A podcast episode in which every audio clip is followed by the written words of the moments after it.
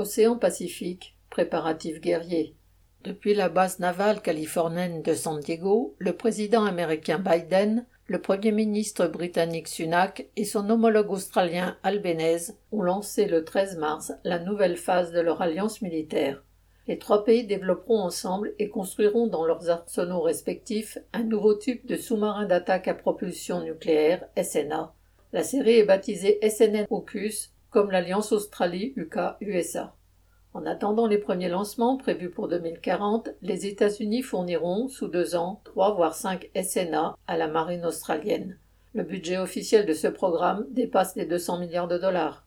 En plus de la montée en puissance navale, AUKUS marque l'intégration de plus en plus poussée dans la marine américaine des marines britanniques et australiennes, de leurs arsenaux et de leurs équipages.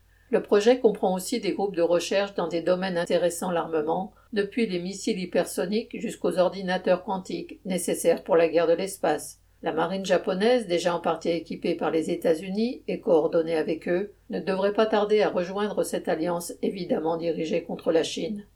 Pour justifier ce programme guerrier, les porte-paroles officiels et officieux de l'impérialisme américain montent en épingle la menace chinoise. Cela va du ridicule, comme l'interdiction du réseau social pour ados TikTok, au terrifiant en affirmant que la flotte chinoise serait désormais la plus puissante du monde. La flotte chinoise, si l'on compte tous ses bâtiments jusqu'à la plus modeste vedette des douanes, est certes la plus nombreuse. Mais la flotte américaine, sans même intégrer AUKUS, l'OTAN et les autres alliés, reste de très loin la plus puissante.